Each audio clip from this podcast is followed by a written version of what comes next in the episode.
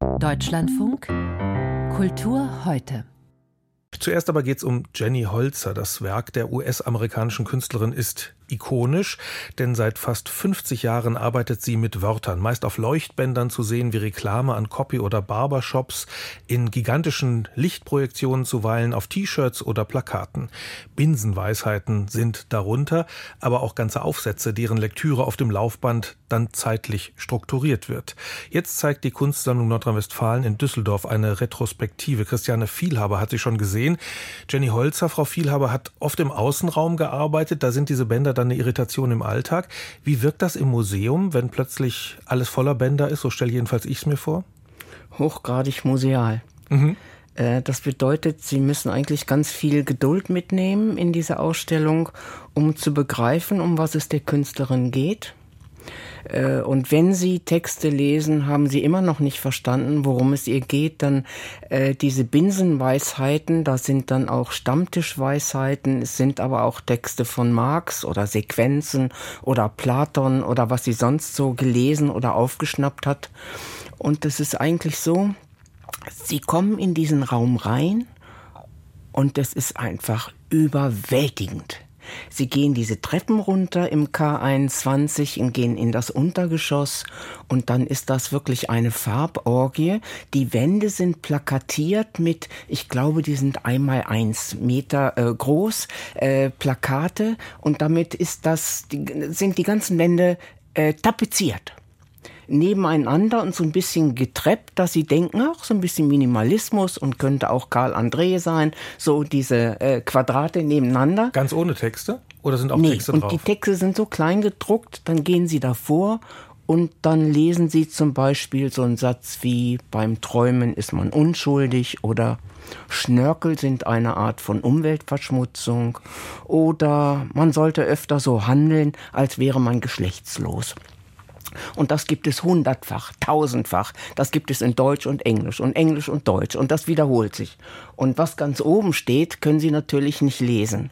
Und Sie haben aber einfach diesen Eindruck äh, dieser farbigen Plakate mit diesen Sprüchen drauf. Und dann mittendrin ist ein Kreis von Bänken, von Marmorbänken. So, boah, das sieht toll aus. Aber wenn Sie sich draufsetzen, können Sie nicht lesen was da drauf steht. Auf von, den Bänken. Ja, von ferne können Sie das nicht lesen und diese Bänke sehen aus wie Friedhof oder Memorial.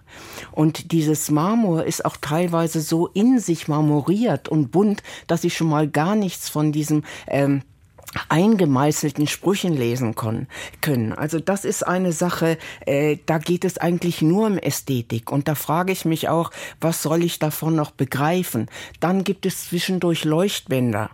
Ja, und dann äh, kommen eigentlich die Sprüche, die an der Wand sind, äh, laufen so die Wand hoch. Eine ist ganz witzig, wie so eine eckige Wurst. Die kommt unten aus, unten aus dem Boden und dann geht die so schräg in die Wand rein.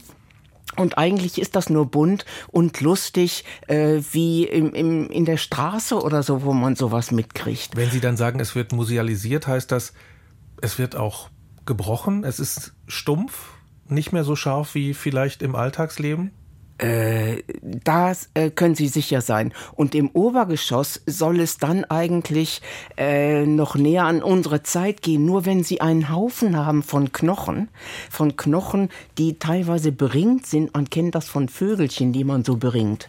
Und da steht irgendwas drauf. Und dann hat das was mit Vergewaltigung zu tun, aber diese Knochen hat sie einfach bestellt aus dem Internet. Das sind so Reste von irgendwelchen Untersuchungen. Also das sind nicht, aber Tierknochen. Ja, nee, Menschenknochen. Aber wenn Sie das sehen und nicht nur wir als Deutsche denken dann an die Knochenberge 1945, als die KZs geräumt wurden. Und dann ist das hier so, was hat das mit Vergewaltigungen zu tun? Äh, und die Sprüche, die offenbar auf diesen Beringungen äh, zu lesen sind, äh, die ganze Serie heißt Lustmord. Und jetzt da zu verweisen, was in der Ukraine passiert und was mit Brandschatzung und Vergewaltigung, diese Knochen hatte sie schon vor Jahren. Und insofern kann man das, ja, dann kann man das so auf heute ähm, zudatieren, genauso wie sie diese LED-Streifen, dann steht da plötzlich Ukraine. Ja, so what? das sagt mir doch nichts. Ne? Wenn ich nur diesen Spruch lese und dann kann man auch nicht sagen, dass sie in diesem Jahr für diese große, und die ist wirklich sehr groß, diese Ausstellung, ähm, dass sie sich da Gedanken gemacht hat, was in der Welt passiert. Die hat sie sich schon ganz früh gemacht und das finde ich auch ganz toll. Man darf nie vergessen, sie war die erste, die den um, Frau, die den amerikanischen Pavillon auf der Biennale in Venedig 1990 äh, äh, bespielen durfte und sie war die erste Frau, die den goldenen Löwen für Kunst kriegte. Also das spricht dafür, dass sie mal was geleistet hat. Jenny Holzer in der Kunstsammlung Nordrhein-Westfalen in Düsseldorf. Vielen Dank, Christiane Vielhaber.